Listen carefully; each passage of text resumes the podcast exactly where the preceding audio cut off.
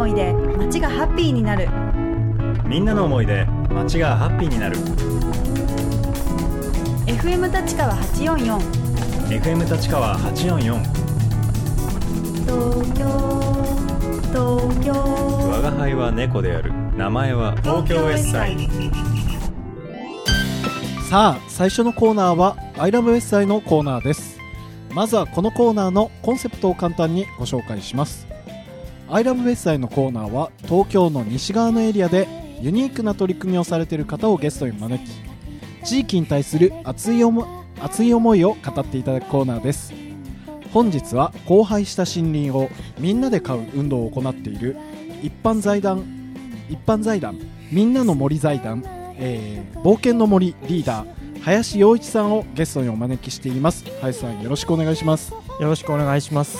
あのみんなの森財団のこう林さんって、木だらけなんですけれどもね、はい。もうすごい今日は木の話になるんだろうなとはい。思うんですけれども、思いあの林さん、はい。みんなの森財団っていうこうみんなで森林を買う運動を行っていると今ご紹介させていただいたんですが、はい。ちょっともう少し詳しく活動内容をご紹介いただいてもいいですか？はい、わかりました。えっ、と全国にその森林ボランティア団体っていうのは今何千もあるんですけども、はい。その基本的に NPO 法人だったりとか任意団体みたいな形でうん。活動しているところが多くてですね、えっ、と私たちみんなの森財団というのはえっ、と、去年2010年のえー5月に設立したんですけれども、はい、えっ、と財団法人という形を取りまして、うん。えっ、ととにかく自分たちで山を買うぞといううん。ところに、えー、とまず最初の目標というかはい。そこにちょっとち力を入れようと思ってで、その市民の力でお金集めて、うん。えー山を買おうということで、えー実際活動しております。なるほど。こういろんな、ね、法人形式があると思うんですけど、まあ、株式会社があったり NPO があったりこう財団法人っていうこう法人っていうのはなんかどういった特徴があるんですか？そうですね。えっとなんかイメージですけどめっちゃお金ありそうな,、そうなんですよ。かえっとカルティエ財団みたいな感じで。昔は本当お金なくちゃ財団ができなくて、その1億とか2億とかっていう最うん初財団を作るときにお金がい必要だったんですけれども、おー。それが法律が、えー、と変わりまして、うん。えー、とその財団を作るのにうん。それほど財産持たなくてもよくなってですね。で、えーとまあ、NPO とはまたちょっと違った形でその、えーなんていうんですかその公共性を財団という形にすることで、えーと認めてもらいやすくなるというねそういう形として、えーまあ、あとはとにかくその山を持つぞっていうところをうん。アピールしたいっていうことで、そのまあ、今までの森林ボランティアとちょっと違うぞっていうところをはい。全国に出したいと思って、はい。財団っていうのを作ったんですね。なるほど。いやこのね、えー森を買うっていうところがすごく気になっていてですねこう借りるじゃなくてこう買うじゃなきゃダメなんですか？そうです。あのー僕らもその日の出町東京西多摩郡日の出町というところなんですけど、うん。えーそこで、えー、と前から、えー、と花咲村っていう NPO が母体になって活動してたんですけれども、えーその団体はその地元の地主さんと協力しながら、うん。えーまあその地主さんが持ってる山を、まあ、どこでも山っていうのは大体地主さんがいてそこで、えーまあ、その今でもなかなか林業をその林業で経済性を保っていくっていうのはすごく難しいので、うん。えーそういうところにいろんな形で、えー市民が関わっていくっていう形があったわけですけども、はい。えーっとまあその中でやっぱり自分たちがその実際山を昔から持ってた人たちからはい。お金を出して買ってそれを引き受けて、自分たちがそこをきちんと整備していくっていううんところで、えーっとなんていうんですかねより本気を見せていくということなんですけどね。買うことによって真剣度が増していくみたいな。そうですね。そのまあ実際関わる人たちにとってもそうですし周りからの目としてもやっぱりちゃんと自分たちで持ってやってるんだっていうところを見てほしいなと思ってなるほど。やってます。大体ほとんどのこう森林保護団体っていうのは例えばその、えー地主さんから、はい。えーその自分の森を手入れしてくれないかみたいな感じで業務委託とかそういったケースが多いんですか？そうですね、えっ、とうん、業務委託というか、やっぱり自分たちが、うん。まあ、公園とかはい。えー、とが多いかもしれないですけども、うん。えー実際、まあ、整備必要なところでうん。受ける場合もあるし、まあ、自分たちでここでやりたいって言って、うん。えー自分たちから行くっていう時もあると思いますけど、はい。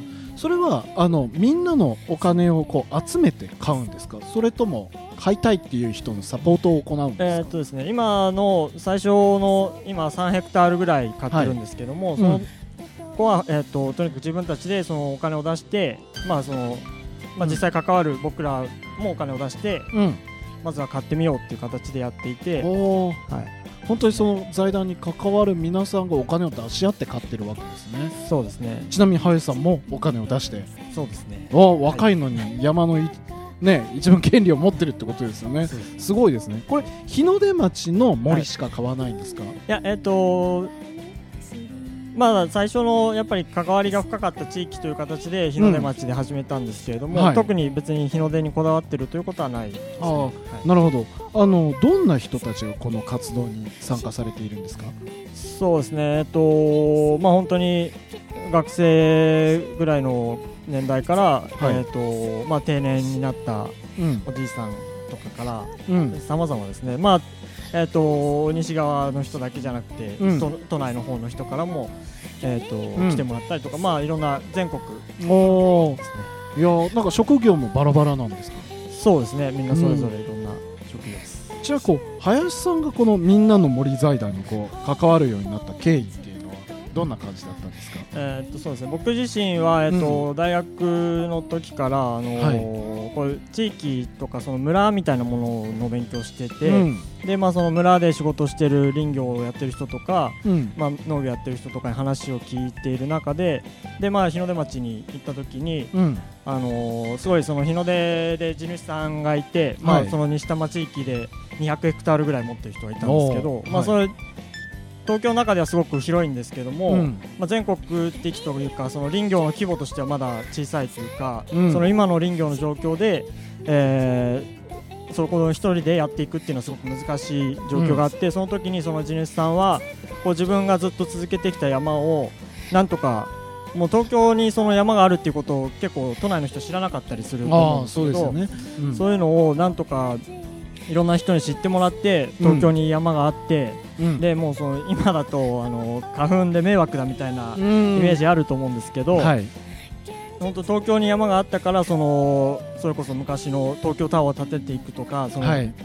東京をずっと盛り上げてきた原原動力として東京の木っていうのがあったわけではい。そういう部分をしっかり知ってほしいっていう思いをすごく受けてうん。でその山を育てるっていうのは本当に1年で本当にどんどん太くなるとかっていうことじゃないんではい。木にするのに木にするって材を山の木材として使えるようになるのにものすごい時間かかるわけですけど、それをそのまあだから個人とは言ってもそれを自分まず先祖お父さんおじいさんから受け継いで、うん。それをなんとか子供に伝えていこうっていう形でずっと整備をしてきていてうん。そういうずっとの続いている循環みたいなものに、はいまあ、僕らも関わっていきたいなと思って、うん。えーやってるというところですかね。なるほど。あのちょっと話は変わるんですけれどもあのご紹介するときにこのみんなの森財団の,、はい。あの林さんこう冒険の森のリーダはいーっていうことですよね、はい。これ冒険の森っていうのがこう気になったんですけど、はい。これ冒険の森はい。はい。冒険の森ってそのまあみんなの森が買った山っていうのは3箇所あってはい。でその一つが冒険の森なんですけど、うん。冒険の森はその滝があったりとか大きい岩があったりとか、はい。えー、と木に登れるようなところがあったりとかっていう形で、そのまあ子供たちを中心にして、うん。まあ大人も子供も一緒に遊ぼうっていうところで、うん。あのーそういう山なんです。ねだからうん3つある山があと景観の森って言って、うん。あのまあ、昔からの林業の形、まあ、杉ヒノキをはい。使いながら、あと新しくそれを広葉樹に転換していくっていう形で、うん。あのまあ、森の美しさみたいな形で見せていこうっていう山とはい。あともう一つは銀の森っていう山があってはいそこはあの、まあ、昔のわさび田があったりとか竹が生えていたりとかして、はい。まあ、タケノコが出るみたいなところなんですけどはそこをなんかこうあの割とちょっと年配の方でもうん。歩けるような、あうん。えーすごいゆっくり回れるような山道を作ってあそういう山も作ったーなるほど。ね。シルバーと銀をかけてるわけですね。あその買ったこう3つの森っていうのをはい。それぞれに性格を分けて、名前も変えてということで。ね。おーその森の中でこういろんなイベントが行われてるわけなんですか？そうですね。だから森に毎月日にちを決めてその、それぞれ、えー、銀の森では今こういう整備をやったりとか、うん。えーまあ、タケノコを取りに行きましょうとかっていうはい。ことをしたりとか、うん。でまあ、景観の森ではその木をどんどん切ってはい。新しい木を植えましょうとかっていう活動をしたりっていう形でやってますね。森にこう触れることによってこう参加した人たちのこう反応ってどうですか？そうですね。本当に木を切るとかっていうのはまたかなかなか普段できないことで、まあそのチェーンソーで切る大きい木はチェーンソーで切るんですけど小さい木だったらノコギリで切るっていうこともみんなできるんではい。そういうまあそのどんどん進むっていう感じじゃないんですけども、うん。一本の木をみんなでいろいろ調節しながらうん。切っていくっていう形でそのなんていうんですかねその普段とは違う協力関係があったりとか、うん。そのまあ全く新しい体験ができるっていうことでうん。いろんな人に楽しんでもらえてると思っています。なるほど。あのーねなかなかちょっと抽象的な質問になるんですけどこう森の魅力っていうのはどういったところに感じますか？林さん自身は。うんそうですね。まあ、うん。今だったらやっぱり涼しいとかあ 具体的な話。ー はい。えーっとやっぱりその本当になんかそのすぐ結果が見えるものではないんですけれども、うん。えーっとまあ、昔からの人の思いっていうのがやっぱり入ってるわけでその、やっぱり自然環境とかっていうとその原生林みたいな形はい。がイメージされるかもしれないんですけども、まあ、そういう山はそういう山の素晴らしさがあるし僕らがやってる東京の山っていうのは昔から本当に、えー、とすごい結構急なところなんですけどもそこにみんなおじいさんおじお父さんたちが山に入っていって、いろんな整備をしてそれが今残っているっていうことなんでそういう人の関わりとかその、まあ、実際やってた人の話を聞いたりすることでうん。そういう思いがこの木にこもってるっていうのがうん。僕はすごく魅力的だなと思ってあます。ー森を通じてこう世代のこうリレーをしていくってそういうイメージですかね。ああそれはね本当になんかなかなかこうなんて言うんだろうすぐねこう出来上がるもんでもないし、ええその関係性っていうのをこう時間をかけて、うんこうリレーしていくっていう、はいそういうのすごく魅力的ですね。あの今後チャレンジしてみたいことって何かありますか？そうですね、まあ、今、とにかく別にどんどん東京を買い占めるぞっていう気はなくて、はい。いや東京に1ヘクタールとか持ってるだけですごいですからね。はい。まあ、そうそれよりもやっぱり今やってる、それぞれ冒険の森とか、はい。金の森っていうところをうん。どんどん、えー、といろんな人が来てもらって面白く遊べるようなところにしていきたいなっていうこはい。とは思ってますね。はい、はい。あの最後にですね林さんの方からお知らせがはい。あるということなので、はい。お願いします。はい。えー、とまず今度17日の日曜日に、うん。えっ、と景観の森の方なんですけども、そこで山のお片付け大会というのがありましてはい、あの、まあ、いろんな形で切ってきた枝とかをですね、とにかく頑張って一斉に下ろしたいんですけどおそれはー、まあ、100人ぐらい集めようということで。お、片付け。まあ、ちょっと普段とは違うお片付けをやってほしいなと思壮って、大なお片付けですよね。はい。うん。